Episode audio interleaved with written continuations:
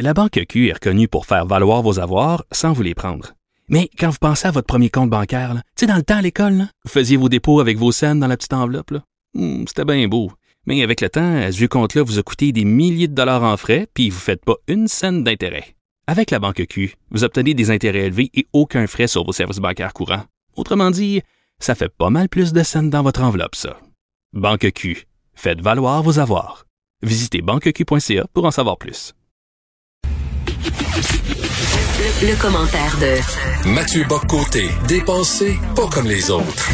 Mathieu, va-t-il y avoir un bal de finissant ou peut-être pas? Nous allons voir selon la vaccination. Puis tout ça. Et quand même, c'est de, de la sodomie de coléoptère. Tu trouves pas? Pour, le dire avec ce terme technique tout à fait exact. Mais euh, non, en fait, là, on arrive à ce moment, et c'est pour ça que moi je dis, la, la science a mille choses à nous apporter dans cette, euh, des millions de choses. Elle nous a amené un vaccin, elle nous a amené des bonnes manières d'affronter la pandémie, de voir comment s'orienter.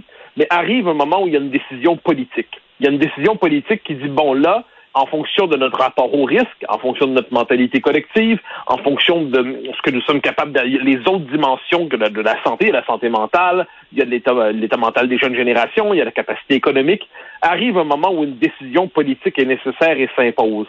Euh, pour et euh, il y a toujours une part de risque là-dedans.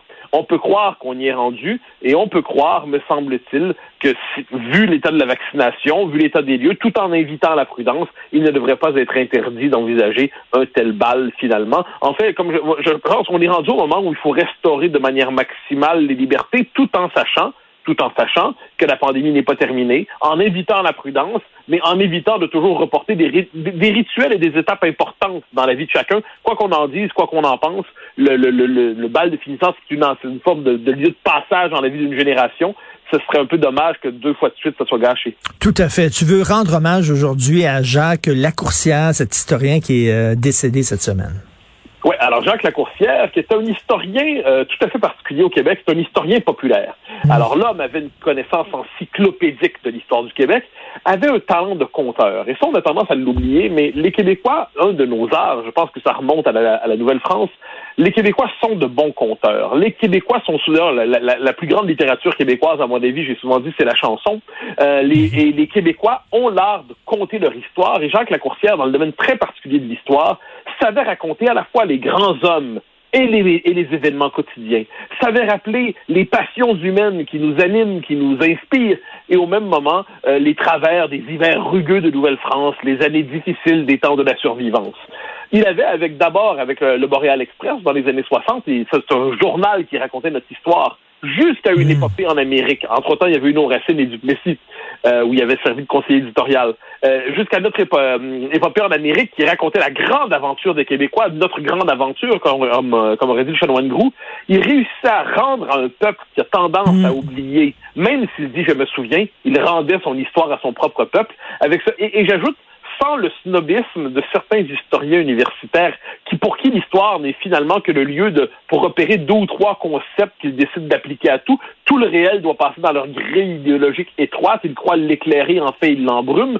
La coursière savait que l'histoire était surprenante. Elle était faite par des êtres humains. Il refusait de surthéoriser sur l'histoire. Il nous la présentait à la manière d'une aventure. C'était quand même tout un bonhomme. Et je pense que c'est la moindre des choses aujourd'hui, aujourd'hui de lui rendre hommage. Est-ce que tu trouves pas qu'il était de la trempe de René Lévesque? C'est-à-dire que René Lévesque disait, bon, même si euh, la personne qui m'écoute à l'époque où il faisait point de mire à Radio-Canada, même si la personne qui m'écoute n'a peut-être pas eu de, des études supérieures, pas à l'université, peut-être même pas allé l'équivalent du collège, mais ces gens-là, même s'ils euh, n'ont pas d'études supérieures, ils sont curieux. On peut leur parler de choses comme l'histoire, on peut leur parler de géopolitique, on peut leur parler... Et ça, c'est une leçon à nos télévisions publiques. Ah. Je crois que c'est un commentaire. C'est la première fois que je l'entends et je le trouve remarquable, ce commentaire. C'est tout à fait brillant. La comparaison entre les deux est très, très bonne.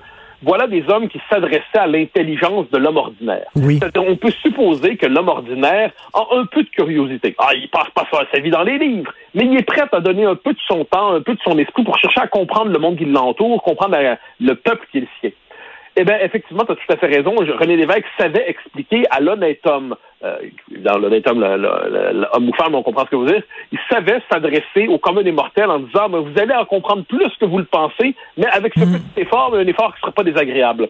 Eh bien, la coursière faisait la même chose. Tu as tout à fait raison. Avec l'histoire, il savait la rendre à celui qui n'est pas spécialiste là-dedans, celui qui dit, c'était qui ça déjà, là, cavalier de la salle, c'était qui déjà ça? Bon, et là, on peut faire la liste eh bien, il savait s'emparer ça. Pourquoi? Parce qu'il savait que les personnages comptaient. Et ça, c'est une chose qu'on oublie aujourd'hui en histoire. Tu sais, dans les milieux universitaires, euh, la biographie a mauvaise réputation, par exemple. Parce que la biographie, ce serait une discipline, euh, une manière trop étroite de raconter l'histoire du monde. Moi, j'ai toujours aimé la biographie parce que justement, ça nous rappelle que sans un homme en particulier, sans une femme, sans tel personnage, sans tel événement, le cours des choses serait euh, tout à fait différent.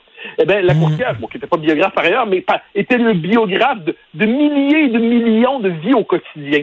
Il racontait de ce point de vue comment, d'une certaine manière, pour reprendre la formule d'Aaron, les hommes font l'histoire même s'ils ne savent pas l'histoire qu'ils font. Il savait raconter cela. Et euh, de ce point de vue, il a, des héritiers. Il a eu des héritiers, même s'il pratiquait pas son, art de la même manière que lui.